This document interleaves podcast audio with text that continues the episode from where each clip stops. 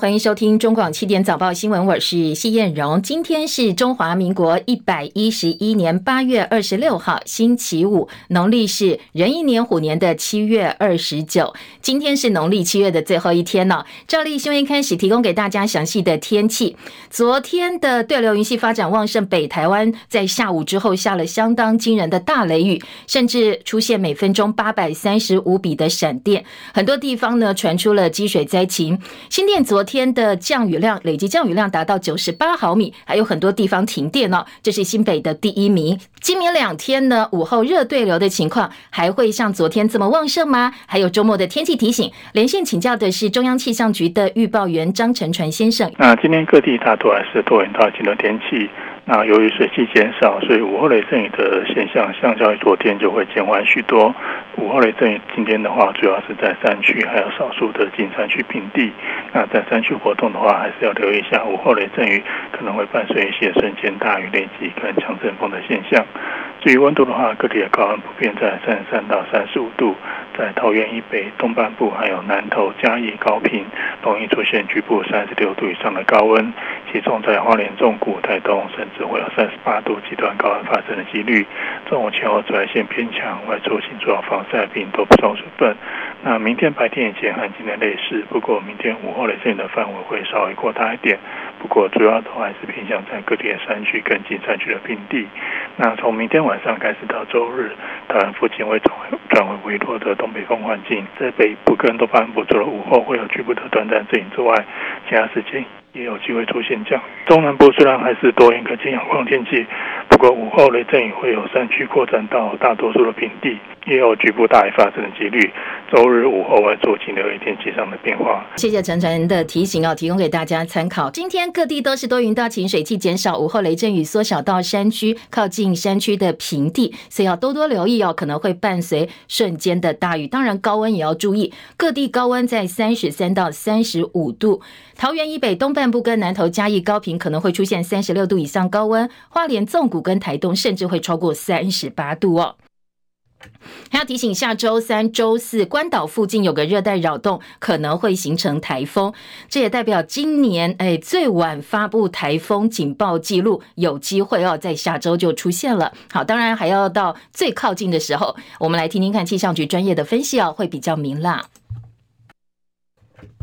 清晨的财经焦点，全球央行以及财经首长云集的全球央行年会已经开幕了。联准会主席鲍尔周五发表演说之前，官员再度对外放出了鹰派的讯息，表示通膨可能比很多人预期的还要持久，支持年底之前把基准利率上调到百分之三点七五，或者是百分之四，甚至是超过百分之四，而且要保持在高位一段时间，才能够达到预期的效果。十年期美债殖利率回落，美国总统拜登今天又签了一个实施晶片法的行政命令，将为美国半导体生产跟研究挹注五百二十七亿美元的政府补贴。晶片股飙升，美股尾盘拉高，四大指数收盘表现，道琼涨三百二十二点，三万三千两百九十一点；纳斯达克指数涨两百零七点，涨幅百分之一点六七，一万两千六百三十九点。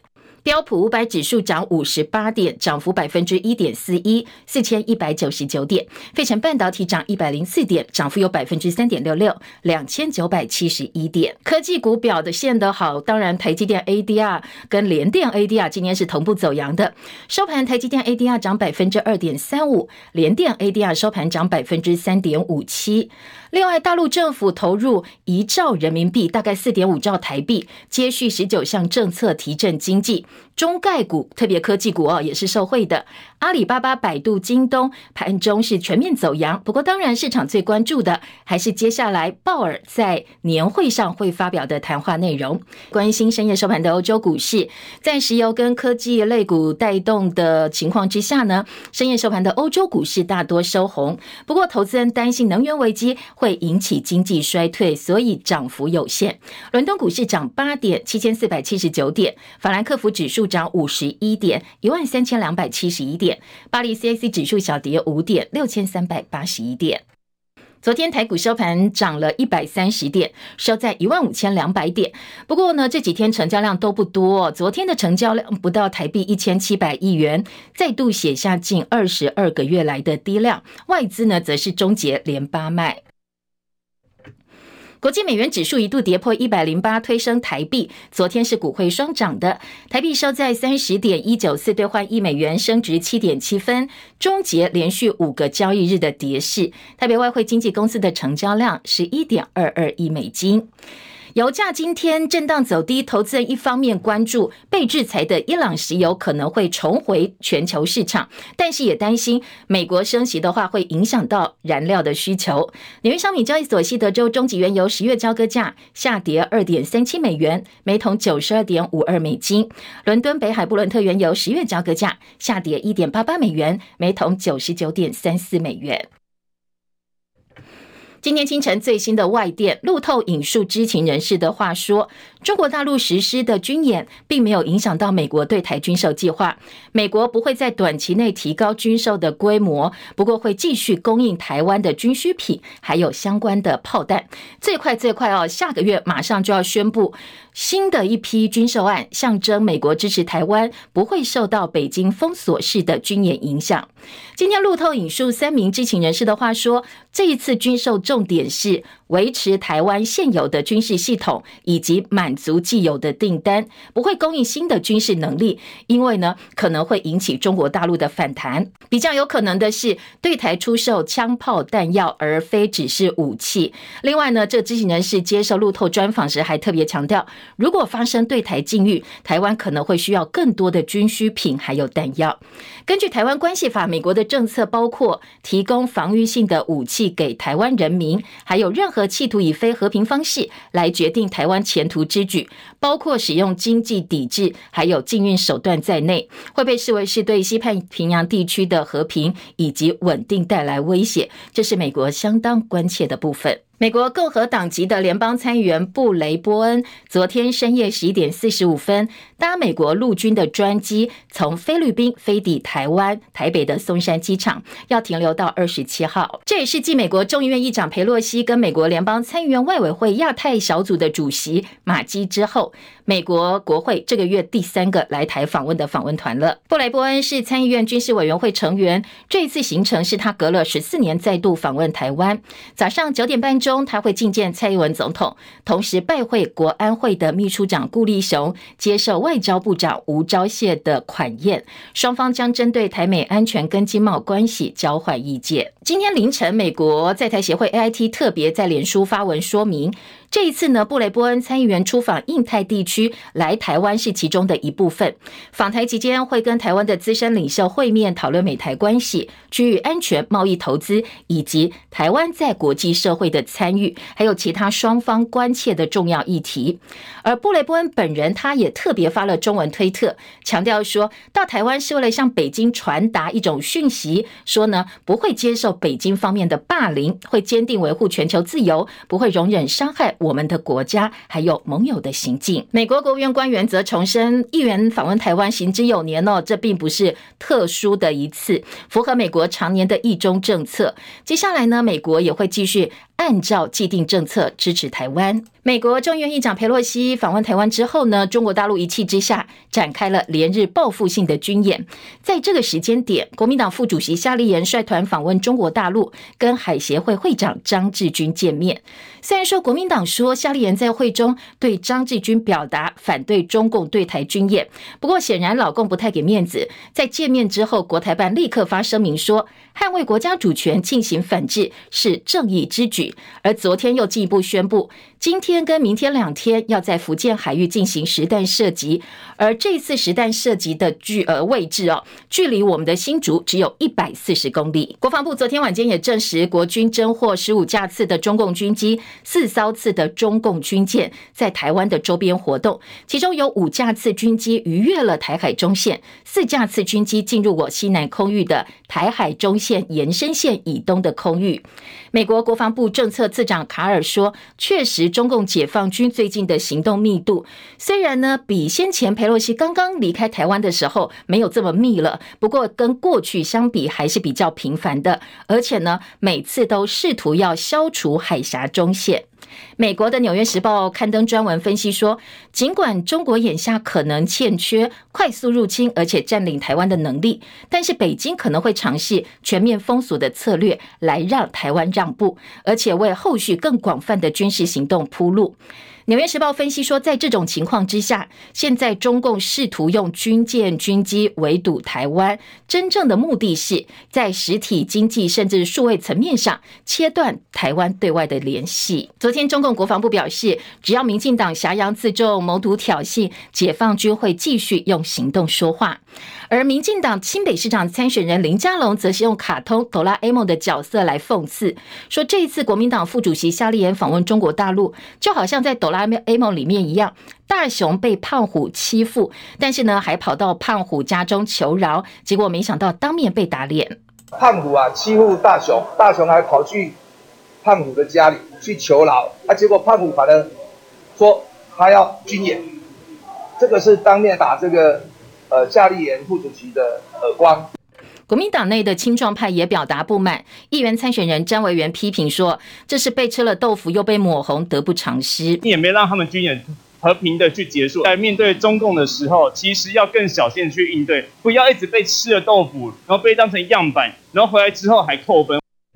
他比较担心的是，这样的交流其实对台湾、对国民党帮助都不大。行政院长苏贞昌拍板，明年度中央政府总预算明年的税入编列两兆五千五百六十五亿元，比今年度增加两千八百九十五亿，大概增加幅度是百分之十二点八。税出编列两兆七千一百九十一亿，比今年度增加四千六百八十亿，增加的幅度是百分之二十点八。刚才也提到哦，中共呢接连对台湾实施军演，两岸局势升高，所以明年度的国防预算编列达到四千一百五十一亿元，比今年度大幅增加了四百七十五亿，增加的幅度是百分之十二点九。花这么多钱买回来买武器，那有个问题是到底合不合用？因为明年度军方的作业维持费编列最多一千三百三十七亿元，当然买武器也很重要，还有因应共机扰台派出军机军舰的拦截警告、油料费还有维护费这些费用都大增哦。在买武器部分呢，有部分专家说，你毛起来买，然后等到这些武器买回台湾之后，到底有没有足够的人力能够操作，适不适合？当下的台海战场，恐怕才是真正必须要面对跟处理的问题。钓鱼台列屿，日本叫做尖阁诸岛，主权争议不断。日本海上保安厅昨天表示，星期四早上有大概四艘大陆海警船又闯进了钓鱼台周边海域，但是遭到日本的广播要求驱离。乌克兰独立纪念日刚刚过，俄罗斯总统普亭签署法令，扩大俄罗斯武装部队的规模到两百零四万人。另外一方面，乌克兰总统泽伦斯基则指责说，乌克兰呢跟俄罗斯之间呢，现在莫斯科的种种行径，让乌克兰跟欧洲距离核灾只剩下一步之差了。切海伦的报道。俄乌战争进入第七个月，俄罗斯总统普亭签署法令，扩大俄罗斯武装部队规模，从一百九十万人扩张到两百零四万人。根据俄国政府立法部门入口网站发布的法令，战斗人数增加了十三万七千人，来到一百一十五万人。法令明年元旦生效。上次普亭调整俄军规模是在二零一七年的十一月。普亭最新签署的法令有指示政府分配相应预算，但是没有具体说明如何增兵。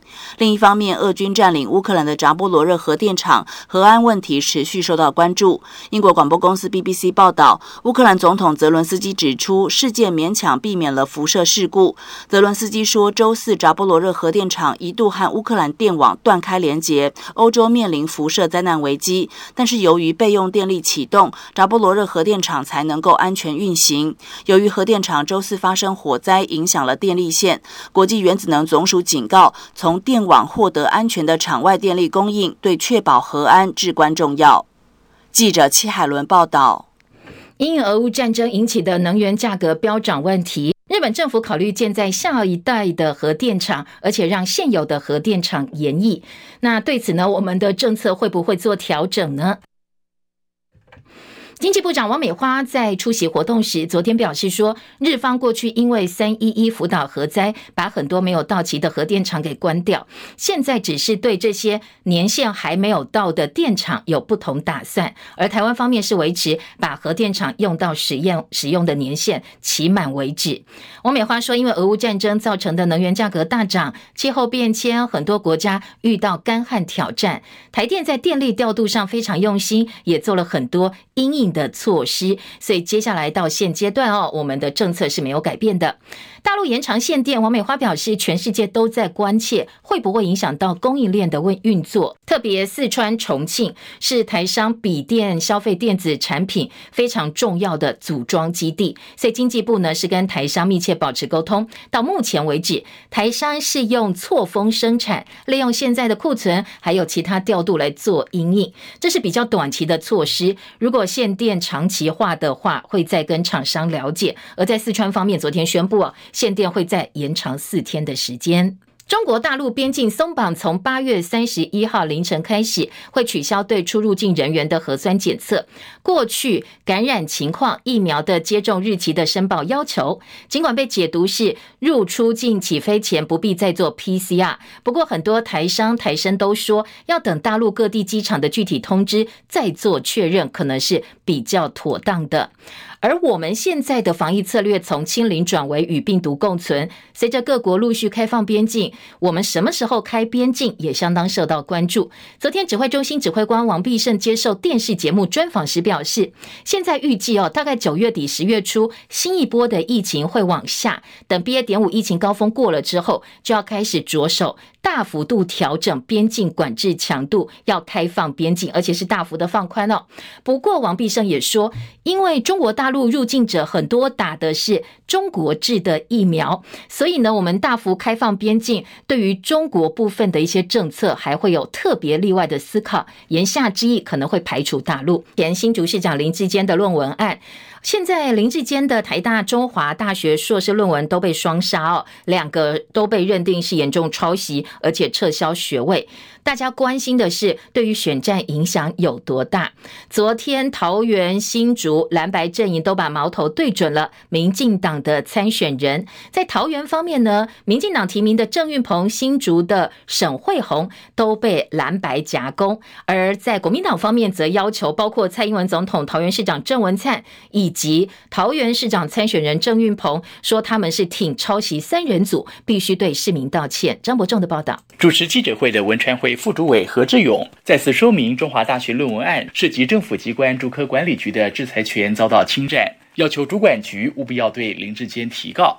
国民党新竹市议员参选人吴旭峰则特别点名前秘书、前助理，也在新竹市选议员的杨玲仪小姐，在台大的硕士论文当中，向他的指导教授陈明通进行讨论，最后协助到林志坚的学术论文被撤销，却可以被林志坚相中出来参选新竹市议员。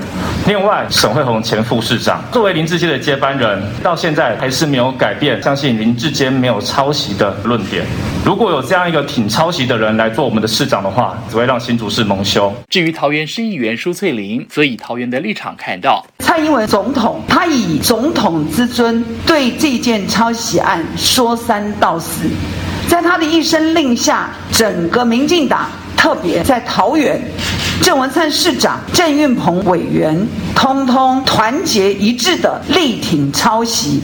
这个对于台湾的学术界伤害是非常大的一件事情。他要求包括蔡总统、陈明通、郑文灿、郑运鹏和林志坚本人都必须坦然面对错误，停止硬凹，并公开向桃园市民道歉，还给台湾一个干净、懂得礼义廉耻的社会。中广记者张伯仲。台北报道，那昨天包括郑运鹏跟郑文灿双郑也都做了回应。李明朝的报道，郑运鹏被问到林志坚硕士学位被撤销看法时，回应表示，林志坚是在最大的压力之下，他选择厚道的方式自己承受，不要影响到选举来追求他自己的权益，这个完全尊重他。对对手张善政要求道歉。郑运鹏说：“我认为国民党从头到尾就是要让学校、让整个选情扭曲掉，然后给他最大的政治压力。这个也是我认为志坚他相对来说压力最大的地方啊。他们就希望我们在这样的政治压力下，然后认输屈服。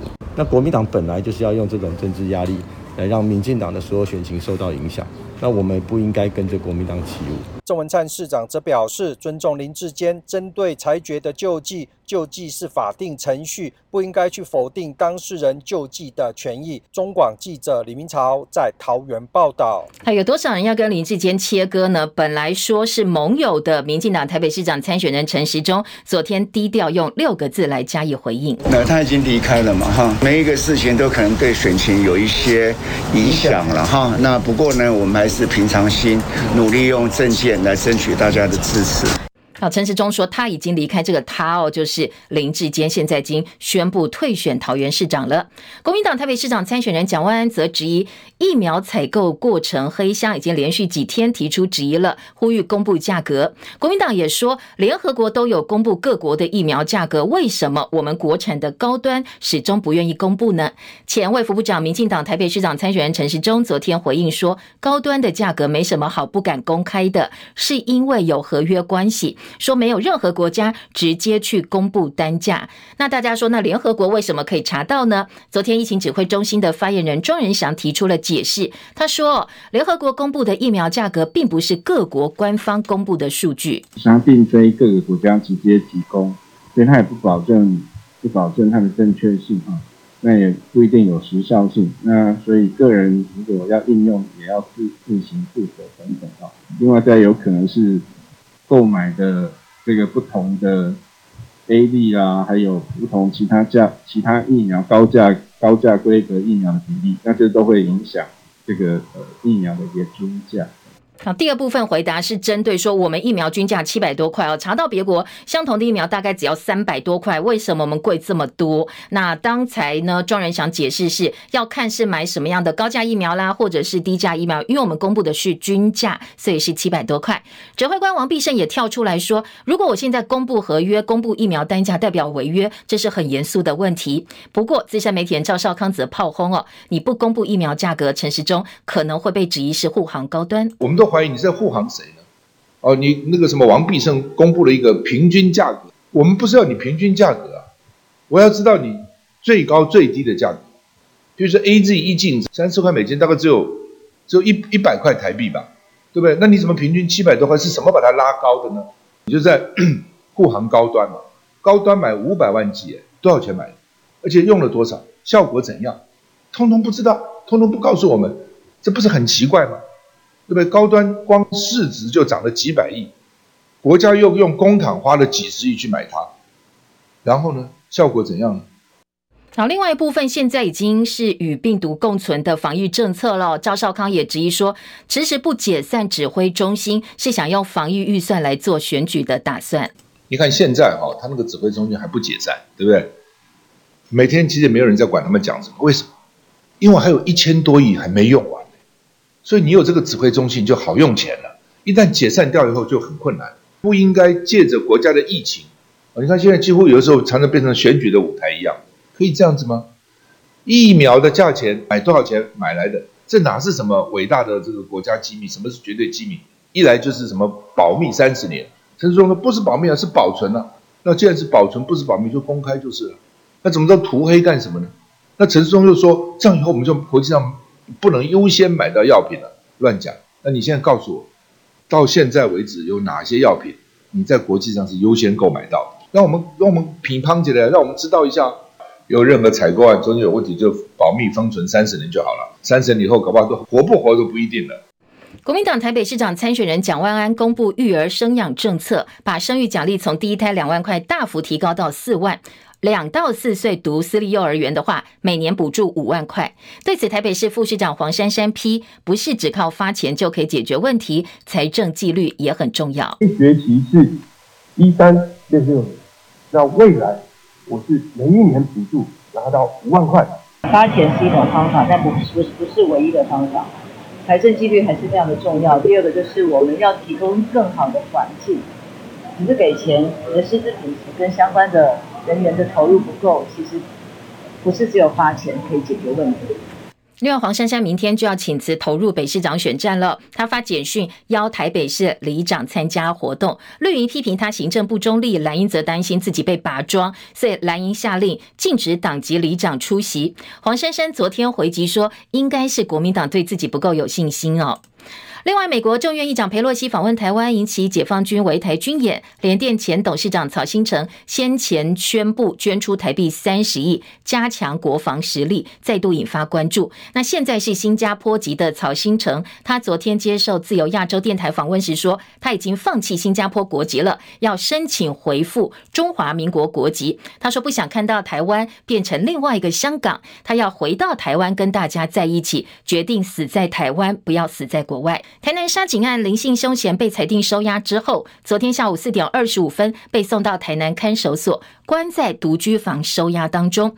所方说他的情绪稳定，心情平静，饭菜通通吃光光，没有任何适应不良的问题。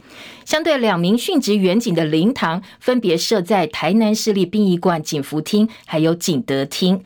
昨天呢，立法院长游锡坤前往慰问家属，涂姓员警的姐姐很生气，她愤怒点名法务部长跟矫正署长践踏受害家属的心，特别说明德外役监的典狱长杜聪典欺上瞒下，而且政府制度害他的弟弟殉职，他哭喊着要废死团体滚到十八层地狱。明德外役监的典狱长杜聪典长官，你的欺上瞒下。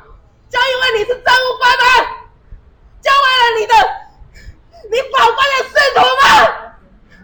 这一句话是我代替那些每个晚上流眼泪睡不着的受害遗族讲的。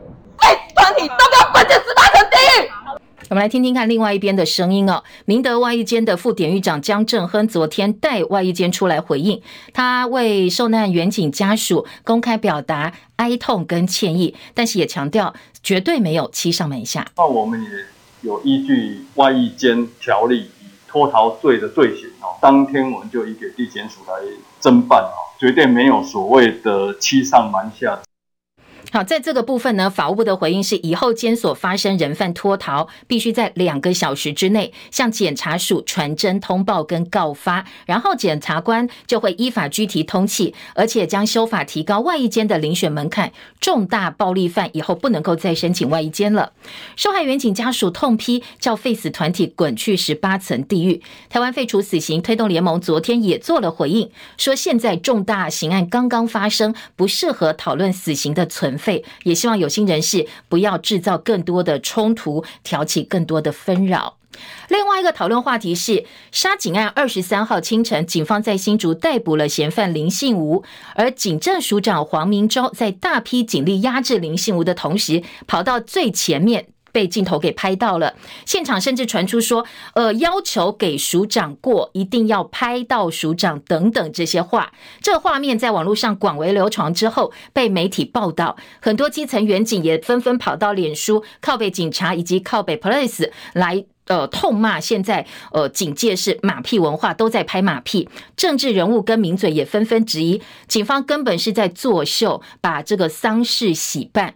前员警石明景在脸书痛骂太恶心了。立委王婉瑜以及侯孟凯则质疑说，黄明昭作秀做过头了，没有检讨警察对媒体公开了两个非呃不是真正作案嫌犯的呃通缉犯的照片，反而在真的嫌犯被警力压制在现场的时候，跑到现场第一线去拍照，是把悲剧当剪彩。两名原警尸骨未寒，身为警察大家长的警政署长，脑子想的都是作秀哦，利用下属的血来取暖，说这是。不伦不类，到达了极点。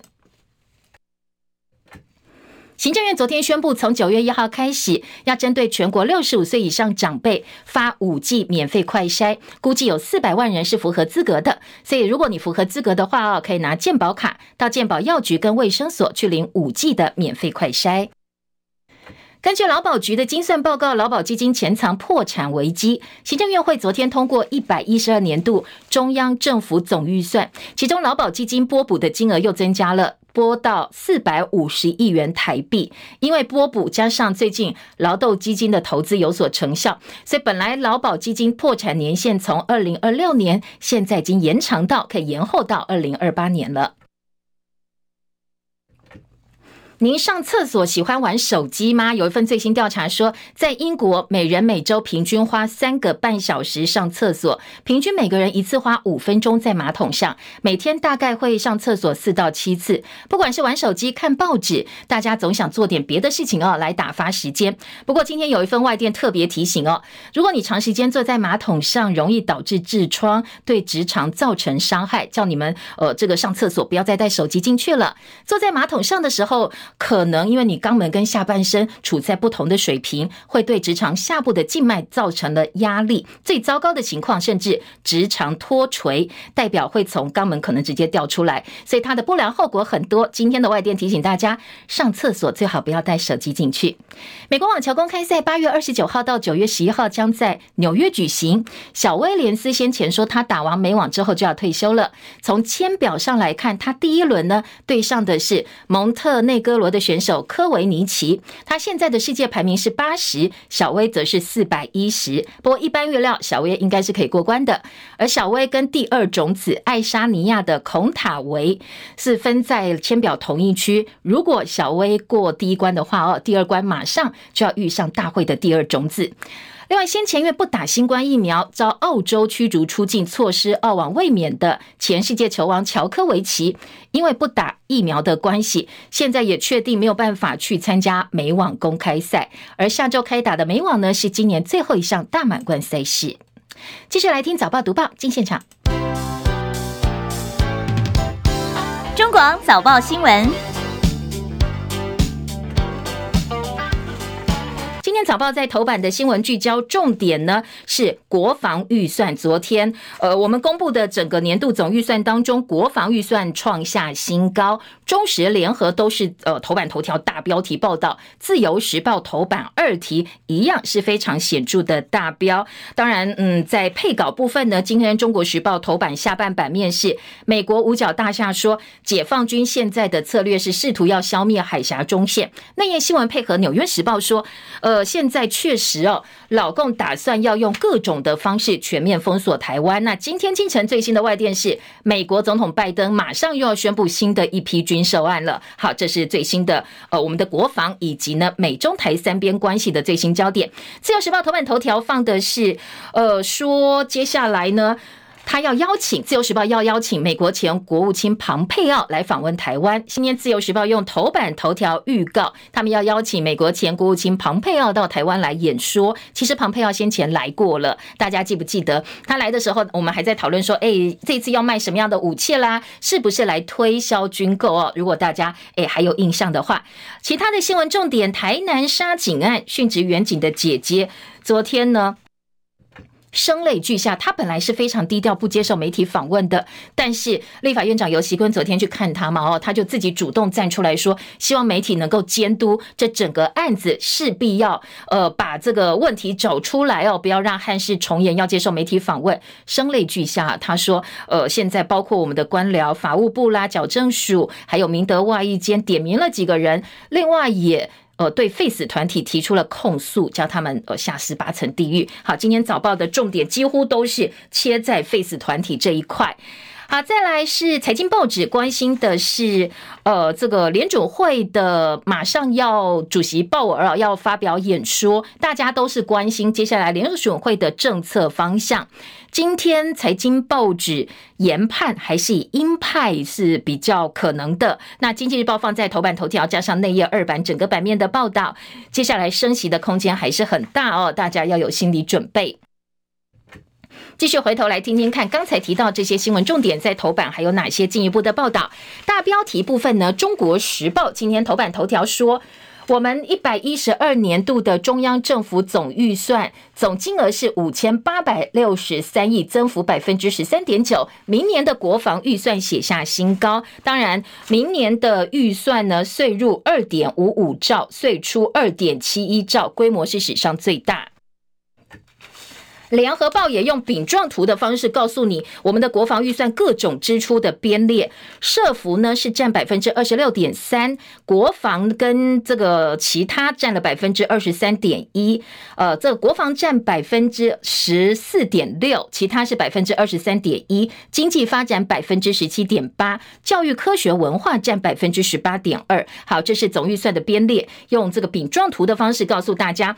大标题呢，联合报说总预算三高，行政。政院拍板，岁出岁入写下双高，差短破纪录。蓝营质疑的是特别预算常态化。好，这是今天联合报切的重点，还说还款金额、还债金额超过千亿，写下。二十二年来新高，在野党质疑蔡政府把特别预算常态化会造成财政恶化，是否为后年的总统大选编列预算？接下来会强力监督。好，中国时报则直接是说，国民党批民进党撒钱是直接为二零二四年要开始绑桩。这两个报纸都有点到哦，联合报比较含蓄一点点。另外，社福支出最多，国防占一成四，电力大补动。电力的预算一千五百亿元，因为台电配合政府推动再生能源政策，所以购电支出大幅增加，加上国际的燃料价格上涨，电价调整没有办法足额的反映成本，所以呢，呃，在电力的部分呢，跟今年相比也是大幅增加。另外一个当然就是国防预算了。再来在，呃早报《自由时报》的头版呢，一样哦，是放在头版，但是是中间版面，因中国的军机扰台，所以明年的国防预算四千一百五十一亿写下新高，这是中呃《自由时报》处理的方式。当然，各个报纸内页也持续来做报道。自由的二版说，行政院通过明年总预算大增百分之二十点八，少子化对策预算一千零八十八亿，公建规模五千九百七十二亿，增幅。是百分之三十二以上。加上特别预算跟基金，整体的国防预算来到五千八百六十三亿元。自由时报说，因为大敌当前的关系，所以呢，呃，专家建议我们的国防预算应该到达 GDP 的百分之三以上。听完自由时报，我们再来听听看其他报纸怎么来看我们现在的预算编列。在内页新闻呢，联合报的国际新闻版有五角大厦的说法，台海的共军活跃超过平时，大陆试图要消除海。峡中线，美国会继续通行台海。国务院说会继续跟中国大陆来做沟通。好，当然这个是背景的关系哦。纽约时报说大陆可能会尝试全面封锁台湾，逼台湾让步。而中国时报则是美方放话，北京的战术不会奏效。中方警告，民进党是挟洋自重，所以呢，老共坚决的反制。再来听到是联合报今天二版说，国债现在冲六点六兆，可能会写下新高，人均负债二十六点六万，债务扩大还会再增加。不过财政部说，举债破上限了吗？我们还有两兆的空间，还没有破上限。那学者怎么来看这一份总预算？说钻漏洞，规避举债上限，防疫特别预算还排除适用财政纪律法。蓝营说这是做假账、大内宣，把特别预算常态化，累计超过二点一兆。台电全年亏两千亿，所以补千亿必破产。劳保基金补了四百五十亿，这些呢都被媒体质疑是债留子孙呐、根本不负责任。好，这是呃今天在联合报二版呢做出来的一些质疑的声音。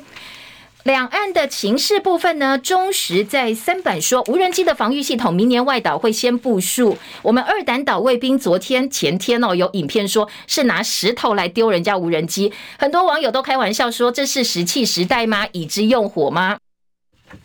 所以马上我们就宣布说不是哦，我们这是官兵的个人行为。接下来呢，我们获得无人机的防御系统之后，会先配副外岛的呃这个防区使用，来应对灰色地带的威胁。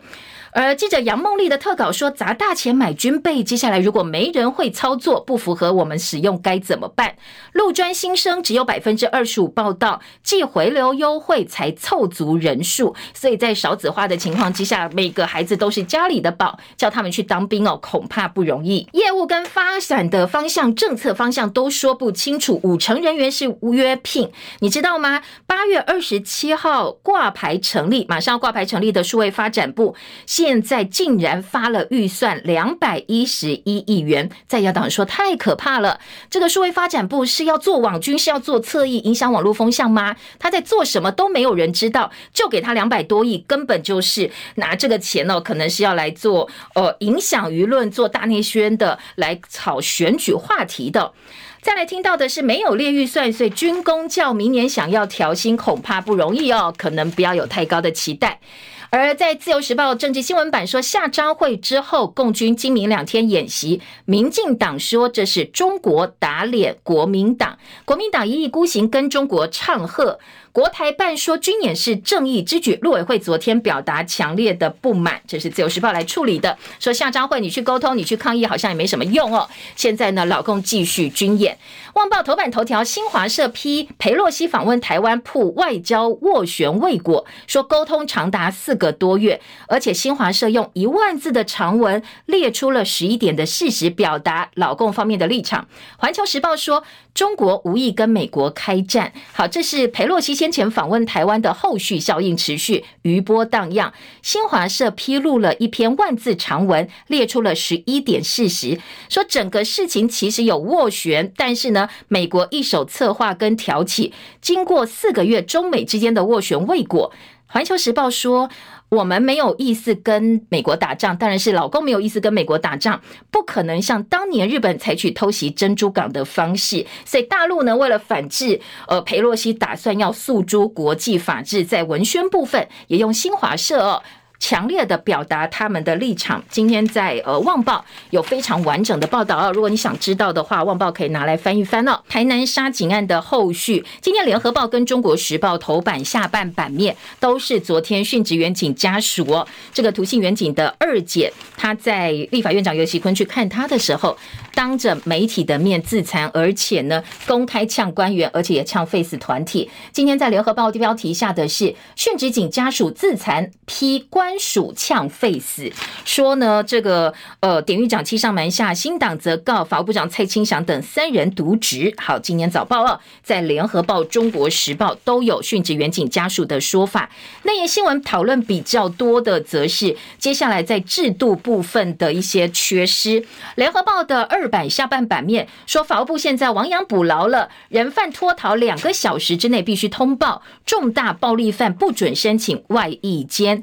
那方养宁，方养宁是呃，现在台南市警局长，先前在台北市。他昨天说，林贤杀警就是要夺枪，变成喝酒没有办法控制，但是一跑到看守所，一被抓进去，什么东西都吃光光，胃口好的不得了。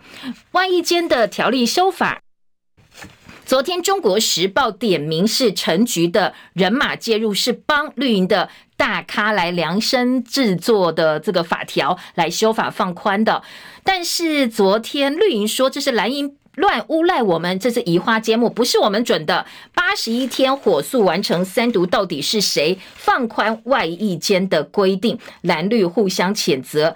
民进党团说，杀警凶嫌林信吾能进外役间，是国民党在二零一四年以立法院多数推动放宽修法，但是国民党则说，民进党立委二零二零年为了让呃这个民进党前中常委高雄绿营大咖庄脚李清福进外役间。所以才用八十一天的时间，人数优势修法，不知道谁讲的是对的。今天联合报是用两边说法并成的方式，我们也看不懂，不知道谁讲的是真的，提供给大家。好，另外在呃联合报的三版说，外役监补漏洞，逃脱两小时通报，接下来法务部呢要查台南地检署整个流程到底有没有延宕。现场叶玉兰，这个是有呃警方背景的立委叶玉兰说。矫正署跟检警缺乏警觉，有经验的监狱管理员说，余价未归就马上要发通气啦，怎么还可以等他等了七天呢？司法记者王胜黎的特稿说，遇到事情才修法，安抚民怨是非常廉价的手法。好，这是今天在联合报的三版，从几个角度来切哦。接下来听的是，呃，在早报头版，自由时报头版有一个社会新闻，中国时报也放在内页二版来做。整个版面的报道。假车祸掳杀人妻，只因为他五十六岁，凶手逃过了死刑，变成无期徒刑。说呢，这个是无业男子黄东明，他追求在通讯行上班的一个呃店员，姓曾，他是人妻哦，竟然制造假车祸掳杀，手段相当凶残。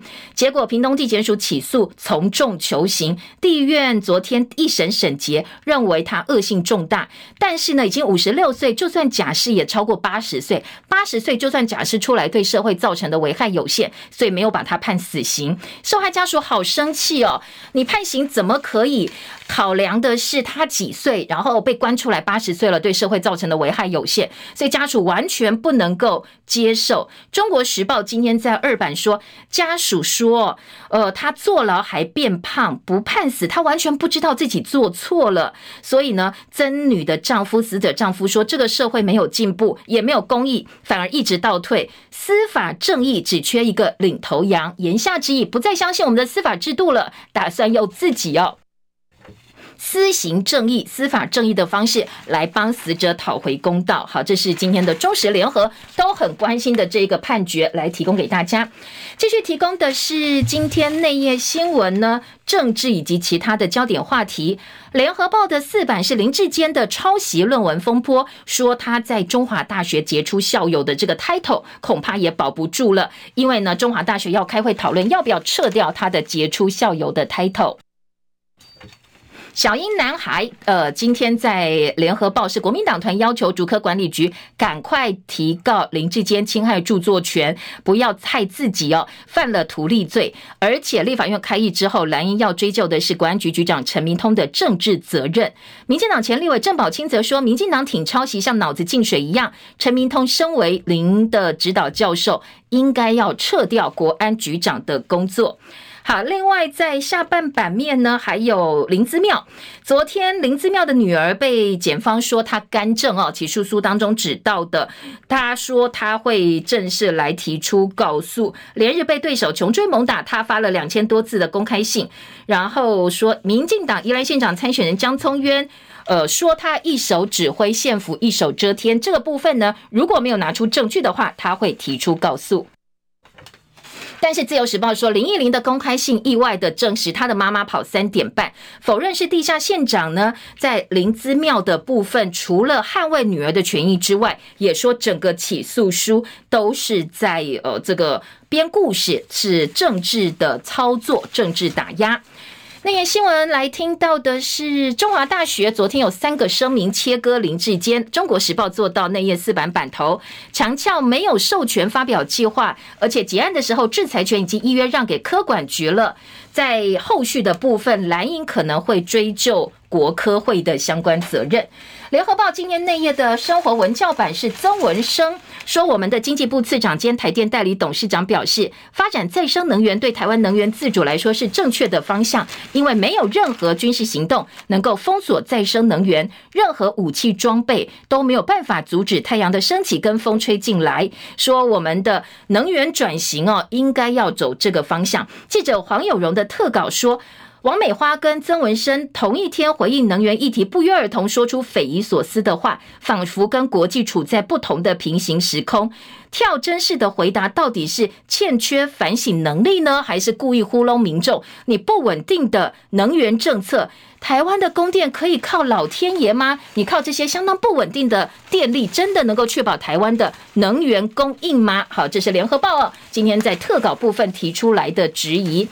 将近一周，本土病例多了百分之七点七，特别是北部增加很明显，所以疫情又再起喽。提醒大家注意，王必胜说最快九月底开放边境。九月底或十月初都有可能，因为呢，各国感染很普遍。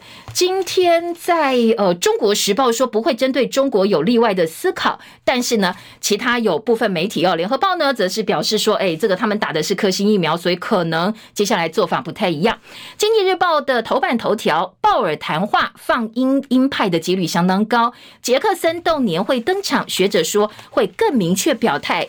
对抗通膨。而联准会官员则表示，接下来升息的空间还很大。经济日报头版中间版面，热钱回流，股汇双涨，台股外资卖转买，台币终止连五贬。